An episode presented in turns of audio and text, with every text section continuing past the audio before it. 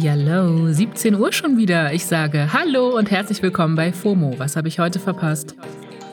Wir haben Mittwoch, den 19. Oktober 2022.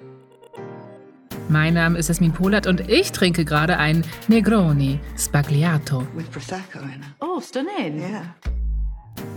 Wusstet ihr, dass die Suchanfragen zu Negroni in den letzten 30 Tagen um mehr als 500 Prozent gestiegen sind?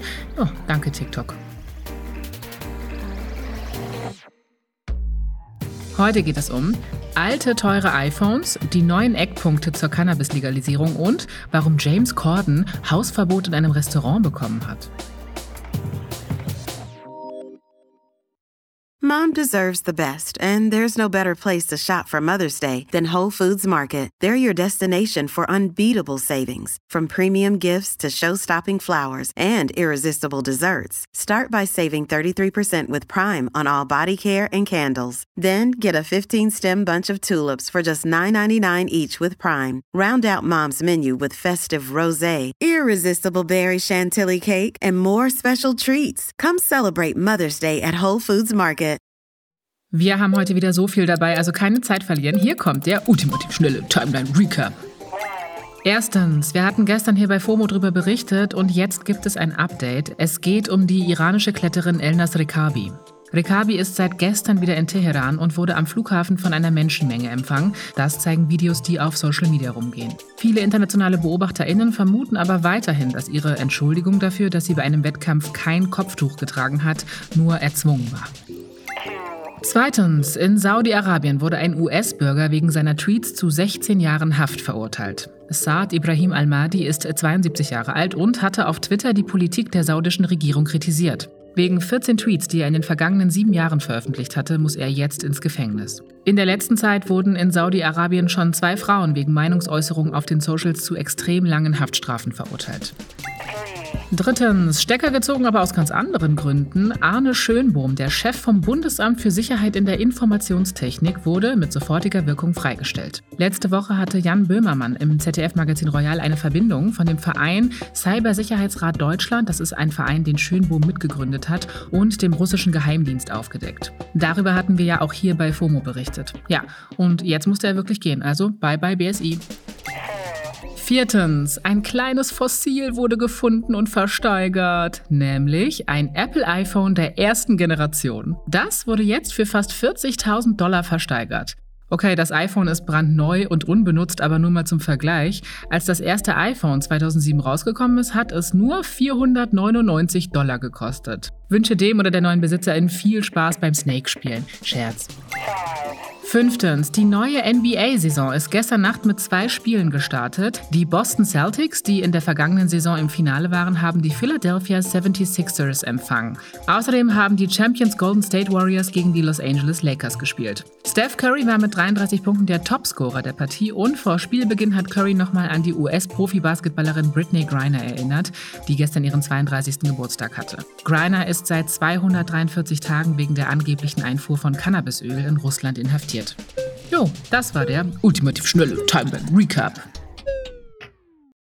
Und wir bleiben beim Thema Cannabis. Bundesgesundheitsminister Karl Lauterbach hat die Eckpunkte zur geplanten Legalisierung von Cannabis bekannt gegeben. Okay, die wichtigste Frage wird darin noch nicht beantwortet, nämlich wann bubert's legal? Aber macht nichts, es wird trotzdem langsam konkreter. Laut den Eckpunkten soll der Besitz und Kauf von 20 Gramm Cannabis ab dem Alter von 18 Jahren straffrei sein. Außerdem soll man bis zu zwei Pflanzen in Eigenanbau züchten dürfen. Was den THC-Gehalt angeht, soll der im legalen Cannabis maximal 15 Prozent sein. An Jugendliche zwischen 18 und 21 Jahren dürfen aber nur Produkte mit einem THC-Gehalt von höchstens 10 Prozent verkauft werden. Eine weitere Änderung im Gesetz wäre, dass Cannabis rechtlich nicht mehr als Betäubungsmittel eingestuft wird. Heißt, wenn Jugendliche unter 18 damit erwischt werden, würden sie jetzt nicht strafrechtlich verfolgt werden. Auch sehr wichtig bei diesen Eckpunkten ist die Lage von Geschäften, in denen Cannabis verkauft wird. Da soll es Mindestabstände geben, und zwar zu Schulen, Kinder- und Jugendeinrichtungen. Und ich rede jetzt nicht von den 1,5 Metern, die wir alle kennen. Außerdem soll Cannabis-Werbung verboten sein. Ja, und diese Eckpunkte werden jetzt zwar noch zwischen den beteiligten Ministerien abgestimmt, aber die zeigen schon mal so relativ konkret, wohin die Reise gehen könnte. Also die Frage, wie Buberts legal, wird immer klarer. Wann Buberts legal noch nicht final? Finanzminister Christian Lindner hatte ja im September gesagt, dass er glaubt, die Legalisierung kommt auf jeden Fall nächstes Jahr. Der Mann vom Fach, der Bundesdrogenbeauftragte Burkhard Blinert, geht aber eher davon aus, dass das Gesetz nicht vor 2024 in Kraft tritt. Du, ich sag mal abwarten und THC trinken. Naja, jemand, der vielleicht so, ja, ich sag mal 5% THC gebrauchen könnte, ist James Corden. Zumindest wäre das jetzt erstmal mein Ansatz. Der wurde nämlich gerade von einem New Yorker Restaurantchef outgecallt und hat kurzzeitig sogar Hausverbot bekommen. Ja, James Corden hat ja eine sehr berühmte Late-Night-Show, die heißt The Late Show with James Corden. Und in der sitzt er unter anderem mit Stars wie zum Beispiel Justin Bieber und Co. im Auto und singt. Carpool Karaoke heißt das Format, kennt ihr bestimmt. Oder vielleicht kennt ihr auch Spill Your Guts. Das ist so ein Segment in der Show, in dem Promis unbequeme Fragen entweder ehrlich beantworten müssen oder sie müssen so Sachen essen wie Hühnerfüße, Stierpenis, Jellyfish und so weiter.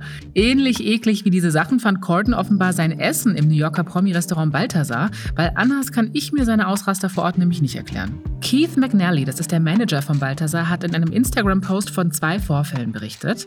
Zu einem Foto von Corden hat er in die Caption unter anderem das hier geschrieben.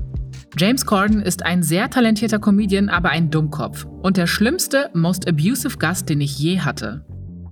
Ja, und dann erzählt er von einem Vorfall im Juni, in dem Corden im Balthasar Essen war. Corden war demnach mit seinem Hauptgang gerade so fertig und hat dann einem Kellner ein Haar gezeigt, das er angeblich darin gefunden hat. Der Kellner hätte sich dann entschuldigt, klar, und Corden meinte darauf dann sowas wie, hol uns jetzt sofort eine neue Runde Drinks, sonst gibt's eine eklige Review auf Yelp. Der zweite Vorfall, von dem der Balthasar-Chef schreibt, war jetzt erst Anfang Oktober. Da war Corden offenbar mit seiner Frau da. Die wollte ein Omelett aus Eigelb haben. Dann war da wohl aber noch ein bisschen Eiweiß drin. Das Ding geht also zurück und dann kommt es aber leider wieder mit Pommes anstelle von Salat. Daraufhin soll Corden die Kellnerin angeschrien haben, dass sie ihren Job nicht machen können, dass er vielleicht mal in die Küche gehen soll und einfach selbst das Omelett machen soll und so weiter. Ja, Kotzbrocken-Vibes, das ist by the way auch nicht das erste Mal, dass ich sowas über Corden lese.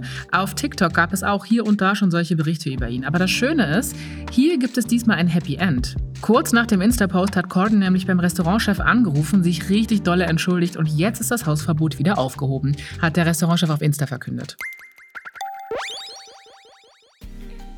So, jetzt sagt mal ehrlich, ja, wart ihr schon mal der James Corden in einem Restaurant oder wart ihr eher die andere Seite? Schreibt mal gern bitte euer unangenehmstes Gastroerlebnis an fomo@spotify.com. Das war's für heute mit FOMO. Morgen geht's hier weiter auf Spotify, dann mit meiner Kollegin Paula Menzel. FOMO ist eine Produktion von Spotify Studios in Zusammenarbeit mit ACB Stories. Ciao! Ciao.